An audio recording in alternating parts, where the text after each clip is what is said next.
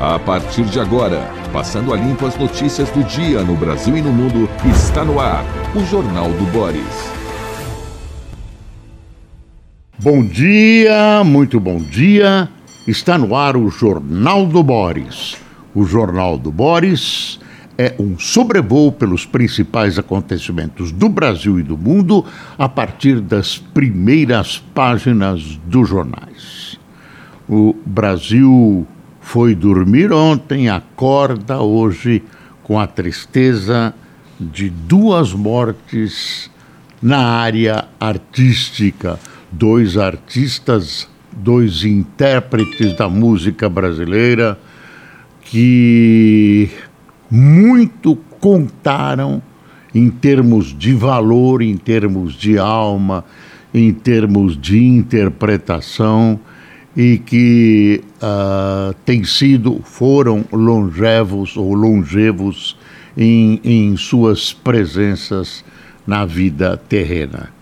Gal Costa, manchete da Folha, Gal Costa que deu voz à contracultura, morre aos 77 anos. Outra morte é do ator, músico e apresentador, como chama, chama a Folha, e especialmente contador de causos, talentosíssimo Rolando Boldrin. As causas de ambas as mortes não foram anunciadas. Ele morreu no hospital, já estava, claro, adoentado, e Gal Costa morreu em casa. O Brasil hoje acorda lamentando. O título da morte de Rolando Bodrin na Folha morre aos 86 o senhor Brasil. Rolando Bodrin foi símbolo da música caipira que valorizou em seus programas. Pena, né? Aí você olha isso e olha para dentro e se reconhece na pequenez da sua finitude. Essa questão da finitude, o homem ainda não resolveu, se é que algum dia vai resolver. Talvez a, reuni a, a religião uh, seja um, uma consolação, uma coluna de consolação para essa finitude humana. E a gente que, por enquanto, fica, lamenta profundamente essas duas mortes né, que machucaram a, a vida artística no Brasil. Nessa foto, está aqui, é uma foto famosa de um dia famoso. Gal Costa canta na estreia do show O Sorriso do Gato de Alice, dirigido por Gerald Thomas no Rio, em 1994.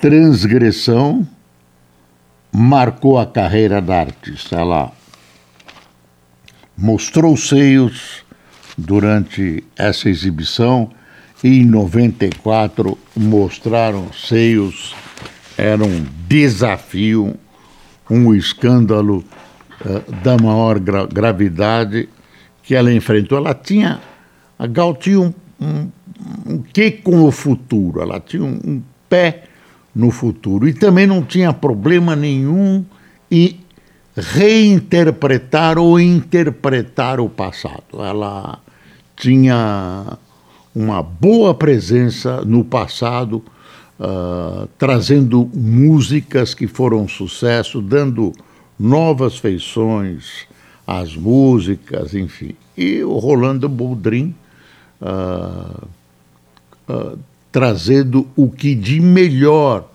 a cultura caipira nos oferece. Nada dessas coisas comerciais e tal. Era uma, um, ele usava fatores de raiz, inclusive nas suas próprias composições. Ele tem músicas lindas. Se você não conhece, por favor, conheça os dois.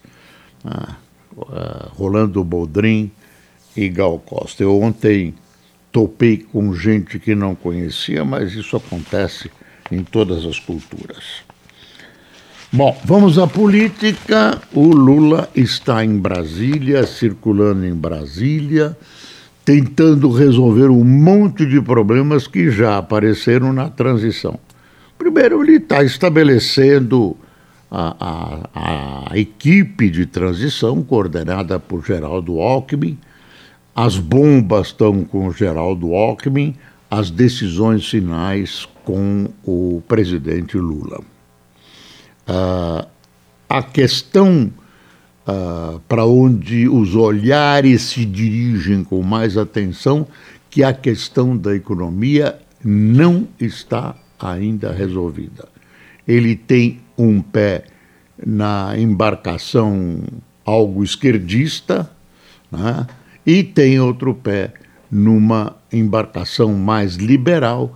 Isso é o significado das escolhas que ele fez para a transição. O... Também tem a questão uh, das, das, do orçamento secreto.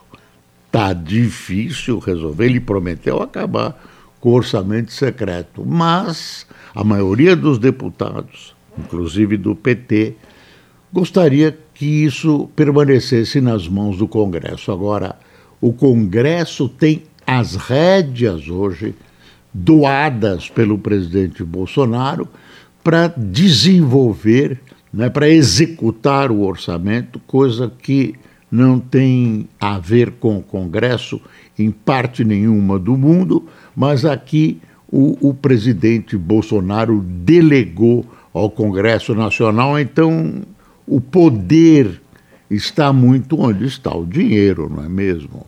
Ah, quem, tem, quem tem a caixa registradora, o cofre, o livrinho de cheques, acaba mandando, mesmo que pelas sombras. E essa prerrogativa o, o, presidente Bolsonaro, numa hora difícil do seu governo, entregou para o Congresso, mais exatamente para o Centrão.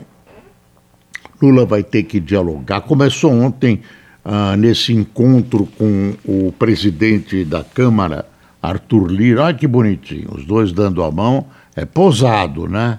É bem posado. Lula está com uma cara de quem chupou limão e não gostou.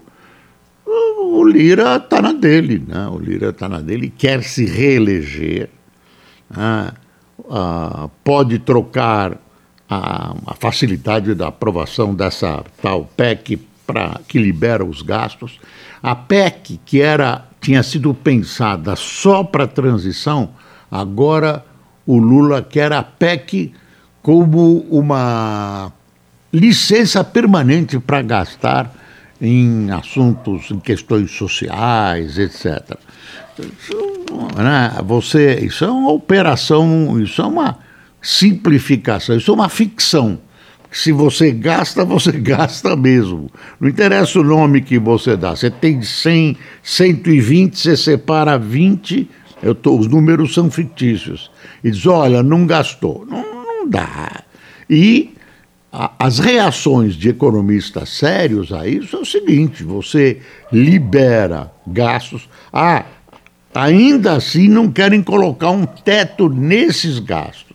Não querem colocar um teto nesses gastos autorizados. Então, uh, a dívida vai crescendo do mesmo jeito, o nome que você quiser dar. Uh, agora, o orçamento secreto né, as emendas de relator, tudo isso que o Lula prometeu, acho que vai demorar um pouco, se é que ele vai conseguir. Ele vai ter que governar e aí não dá para dar uh, murro em ponta de faca. Agora precisa, uh, precisa adotar, precisa uma composição que não é fácil para você conseguir apaziguar os anseios, os votos a gula de alguns, de boa parte da Câmara dos Deputados e do Senado para conseguir aprovar pacificamente essa PEC. E aí hoje ele continua lá. Ontem ele foi muito bem recebido no Supremo, ele está ah, levantando a, a, o executivo levanta a bandeira branca da paz com o Supremo. É, o Supremo foi alvo de vários embates com o Bolsonaro, ele quer resolver isso, está prometendo a união e tal. É, não sei se isso vai acontecer dessa maneira, mas é uma boa promessa. E tem o tal relatório da defesa, lembra? Ih, ah, vai ser um horror. Vão dar o golpe, vão usar isso de pretexto para o golpe. Pá, pá, pá, pá, pá, pá, pá. Lá vem os militares, os jornais. Isso não é fake news, não. Não, não. Aí vem essa bruta tempestade anunciada que se transforma numa garoinha. A montanha pariu o rato. Então tá aqui. Relatório da defesa sobre urnas não acha fraude, TSE agradece. Eles não acharam fraude nenhuma, disseram que o processo foi perfeito, pelo menos não acharam. É, e aí é, eles fazem algumas recomendações de segurança que o TSE diz que vai estudar e, se possível, se for necessário, colocar em prática. É isso? Agora, tem que, a gente tem que lembrar uma coisa: tem muita gente que escreve, esquece isso, não sei se de propósito. O Exército, que não tem nada a ver com o TSE, foi convidado, as Forças Armadas foram convidadas para participar dessa fiscalização, dessa apuração. E vocês quiser, queriam que ele apresentasse o, o, o relatório que o doutor Alexandre de Moraes queria que fosse apresentado, elogiando as urnas, eles colocaram o que eles pensam, o que eles viram e colocaram o ponto de vista supostamente técnico do que eles achavam que estava acontecendo e dos perigos que o processo corria. Então não vem com essa história de que o exército está se imiscuindo. Pode ter sido um erro político, mas que foi convidado, foi, foi convidado e quis apresentar as suas restrições, ou que parecia que seriam as restrições, etc, etc. Vamos ver o Globo? Olha aí, manchete do Globo.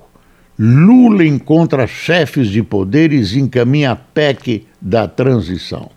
Aquela mesma, aquele mesmo show que com que a Folha enfeita a sua primeira página com a fotografia de Gal Costa.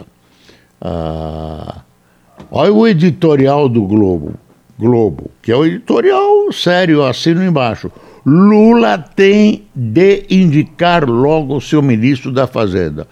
Por quê? Porque sem você saber uh, como é que vai funcionar a economia no governo, a economia no fundo é tudo. Não separa social, uh, isso é um, uma bobagem zona, né? Não, o social é uma coisa, a economia é outra. Não tem social sem dinheiro, minha gente. E a arrecadação é com a economia.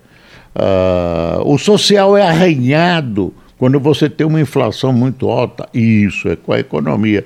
Então não é assim, ah, vamos separar a economia para lá. Bobagem. E aí está aqui, sempre ao lado de Lula, a figura do Dr. Geraldo Alckmin, ex-governador de São Paulo, que está como tudo junto a Lula. Ele está carregando o piano dessa montagem de, da transição. Ele está um pouco recebendo os, trovões, as tempestades da área e o Lula, uh, principescamente, vai decidir, vai bater o martelo no que vai acontecer. Tá, presidente. Lula também esteve com o presidente do TSE, Alexandre de Moraes e os ministros do STF. Após os encontros, o petista falou em ser possível, aí entre aspas, recuperar a harmonia entre os poderes e a normalidade da convivência entre as instituições. Claro, não é só do lado dele que tem que partir isso. O STF também precisa deixar de né, ser espaçoso, invadir outras áreas, senão, claro que o Lula vai ficar bravo. Mas o Lula está numa situação encrencada, não é tão fácil assim. E aí não tem mensalão, não tem petrolão, aquela grana toda que jogou pelos dutos da Petrobras para lubrificar os corações dos, dos, nossos queridos parlamentares. Não é que não tem. O Lula, que já usou, está agora sob intensa fiscalização. Agora o pessoal já sabe como é. Aliás, não foi só ele que usou, né? era um conduto de, de conseguir facilidades, conseguir facilidades. Tem uma, tem uma notícia de que o Putin não vai mais à reunião do G20 em Bali. Não vai mais à reunião do G20 em Bali, vai, vai mandar um representante, vai participar uh, de, de, à distância, pela internet. Ele não quer sair da Rússia nesse instante porque a situação da guerra na Ucrânia está engrossando. A Rússia anunciou, indiretamente, mas anunciou com uma, uma reportagem sobre uma reunião lá do alto comando que vai sair da cidade de Kherson, o que significa uma derrota. Por enquanto não saiu. Não sei, uma derrota para as, para as tropas ucranianas. Já imaginou a, a, o potentado que é a Rússia, que na verdade é potentado, não porque tem. Não é aquele exército vermelho que lutou contra o Hitler. É um pessoal jovem, um pouco diferente, né, gosta de um rockzinho e tal, e de repente vai lá para uma guerra que nem sabem por que estão fazendo tudo isso. Então, o exército não é mais dessas coisas, mas tem mísseis, é, energia nuclear, tem tudo isso. E, de vez em quando, o Putin, que não é nenhuma flor que se beije, faça, faz o faz o, o, o ameaçinhas com bomba nuclear, bomba nuclear mais fraquinha e tal. Juízes federais dos TR, dos, do TRFR1 da primeira região se irritaram com a decisão do Corregedor Nacional de Justiça, ministro Luiz Salomão, de adiar o preenchimento de sete vagas no tribunal, no tribunal do Rio Grande do Sul. Na, na justiça chamar alguém de Salomão é realmente sujeito que nasceu para isso, né? Salomão faz justiça. É, esse, esse, Salomão faz justiça é um programa que o Salomão Esper, que está injustamente aposentado, porque a capacidade de análise, e o Salomão da Rádio Bandeirantes, ele tinha um programa lá em Priscas Eras de auditório é, chamado Salomão Faz Justiça. Uh, é, MDB indica Renan, Jader e Rigoto para equipe de transição. O MDB também. Ah, o MDB diz que são indicações para contribuir, blá blá, mas não, isso não significa que vai par participar da base e nem do governo Lula. Irmãos que cederam casa para Lula na Bahia já foram alvo de operação. Defesa de empresário afirma que caso está encerrado, citando, citado em delação na Faroeste, deputado nega acusações. Ah, e nos Estados Unidos também. Ah, vai ser uma catástrofe, o Biden vai se estrepar, os republicanos vão tomar conta, vai ser uma. Nada, não foi assim, tá bem, ainda as coisas. Claro, os republicanos estão indo muito bem, porém, porém, Uh, uh, não do jeito catastrófico que muitos jornalistas, jornais estavam mostrando. Quer ver aqui, uh, equipe de transição, eleições americanas, é como a CNN analisa, CNN Brasil. Um dia após o término das eleições de meio de mandato nos Estados Unidos, o controle do Congresso permanece indeterminado. Os republicanos detêm 49 cadeiras no Senado, enquanto os democratas têm 48, um de diferença. Dois estados ainda estão em disputa e a vaga na Geórgia será decidida por um segundo turno em dezembro. Nenhum dos dois, nenhum dos candidatos alcançou 50%, vai ter segundo turno. Na Câmara pode levar dias até que um quadro completo surja, já que os votos ainda estão sendo contados em estados como Califórnia, Oregon, Nevada e Arizona. E tem uma advertência aqui que a taxa de transmissão da Covid-19 no Brasil voltou a subir nesse mês e é a mais alta desde julho de 22. Você que tem problemas de saúde, chamam de comorbidade, uh, se você é idoso, máscara, tome cuidado. Ontem eu voltei a usar máscara, mas quem tem óculos e usa máscara é um horror horror, porque as lentes ficam embaçadas, você que usa óculos sabe, né? Eu fico atrapalhado, fico atrapalhado. É... Bom, por enquanto, o pessoal está se preparando para Copa do Mundo, né? Pessoal olhando Copa do Mundo. Deixa eu dar uma folha. Ah, eu não mostrei o valor. Está aqui. Lula articula com Lira e Pacheco PEC da transição. Por enquanto é PEC da transição. O presidente está apertado, viu? Não está fácil. Não tem esses caras, tudo profissional. O mais bobo deles, desculpe o lugar comum, dá nó em pingo d'água com luva de boxe.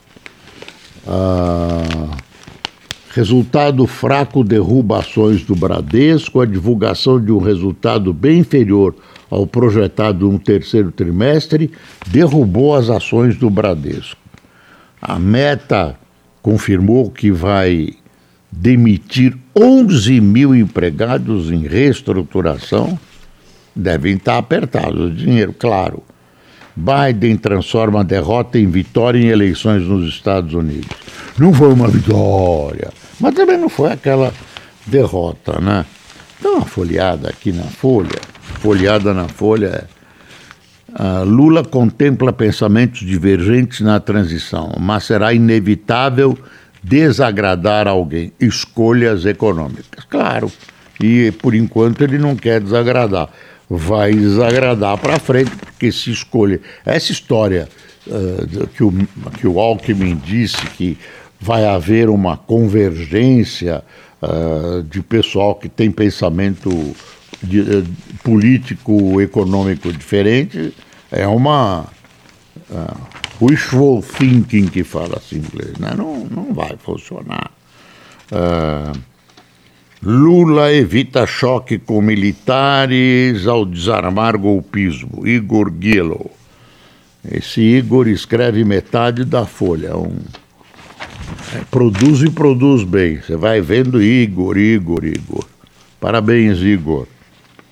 Uh, DeSantis é reeleito na Flórida e ameaça Trump em 2024. Essa, essas eleições agora estão sendo uma derrota do Trump. Uma vitória pequenininha, não é o que ele esperava, vai sair presidente da República e tal.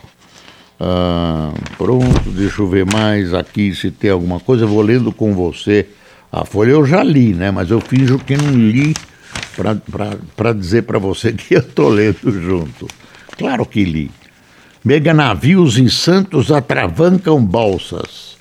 Projeção é que embarcações gigantes fiquem mais frequentes e prejudiquem mais a travessia para o Guarujá.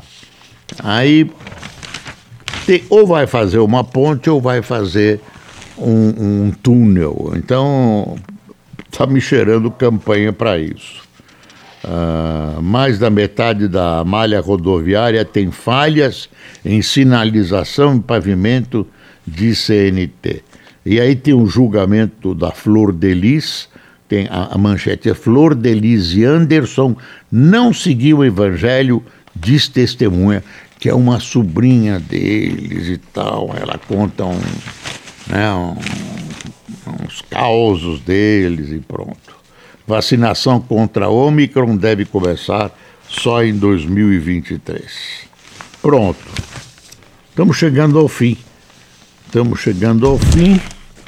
Chato, né? Porque a hora, a hora que vai começar acaba. Quem tomou cafezinho conosco, muito obrigado, pessoal que nos acompanha. É um prazer estar com você e saber que você está conosco e saber da confiança que você deposita neste jovem ancião. Avangildo Rodrigues, Rian Molina, Paulo Alexandrino, Sandra Pandori, Adalto Santana, Jorge Patrone, Oswaldo Oleari, Ariane Prevital, Rosângela Petinati, Wanderson Gomes, Salete Dalpon, Altair Oliveira, Lúcia Borba, Beatrice, Obre, Beatrice Lorenza, eu gosto mais de Beatrice. Bom, Vilma Cardoso de Ilha Bela, Ricardo Azevedo de Paracuru, no Ceará, Roberto Castanho de Porto Alegre e Sueli Lanatone do Recife. Muito obrigado mais uma vez. Eu espero estar com vocês amanhã, ah, neste mesmo horário e nessa mesma sintonia que você me achou. Muito obrigado. Até amanhã.